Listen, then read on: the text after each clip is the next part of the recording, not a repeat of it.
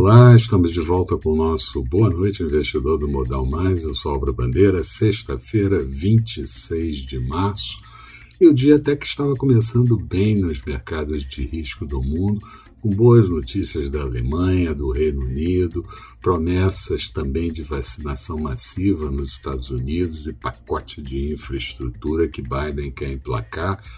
Aqui ontem o Congresso aprovou a LOA, a Lei Orçamentária Anual de 2021, mas também acabou referendando uma maquiagem das contas públicas, colocando o teto de gastos sob risco e dando mais recursos para emendas parlamentares, no total de 48,8 bilhões de reais.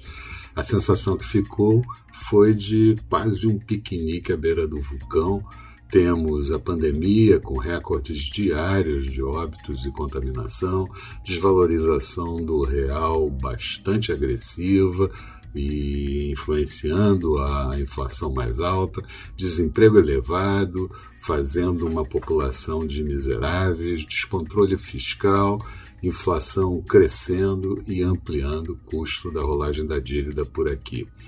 Esse, essa é a percepção dos investidores de uma forma geral que acabam buscando alguma proteção e saem com recursos do país, forçando ainda mais o dólar, dólar que teve uma alta forte ao longo da semana. Esse, isso ficou mais evidente ainda com a divulgação da nota do setor externo referente ao mês de fevereiro, que mascarou um pouco tudo isso. O déficit foi baixo, 2,3 bilhões de dólares, mas tem uma saída de plataforma petrolífera.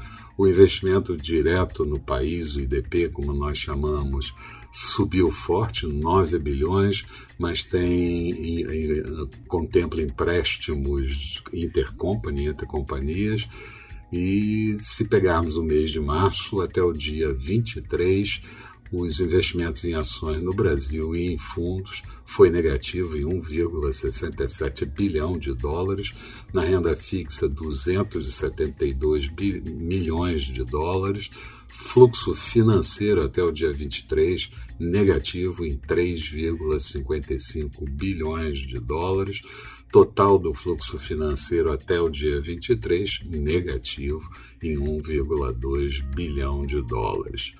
O presidente do Senado, Rodrigo Pacheco, quer votar a reforma administrativa e a reforma tributária ainda em 2021, mas a gente não sabe qual a reforma e a janela vai ficando estreita para fazer as duas reformas.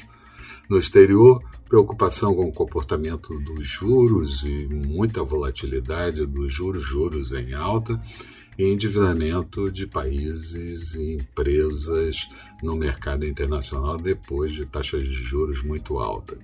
Vocês vão encontrar mais detalhes sobre isso com volume de dados no texto associado a esse vídeo que você vai encontrar no blog do Modal Mais.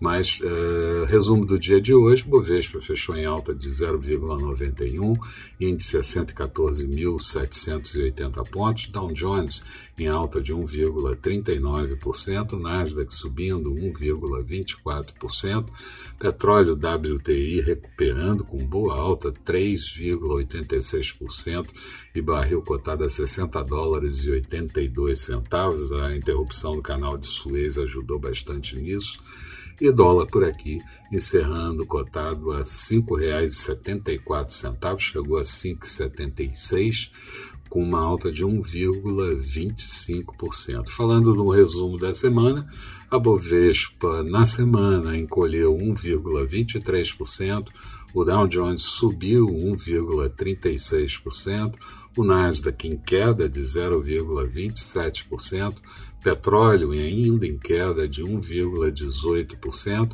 e dólar por aqui subindo 5,03% na semana. Eram essas as considerações que eu gostaria de fazer. Tenham todos um bom fim de semana. Alguns vão ter final de semana prolongado, outros não.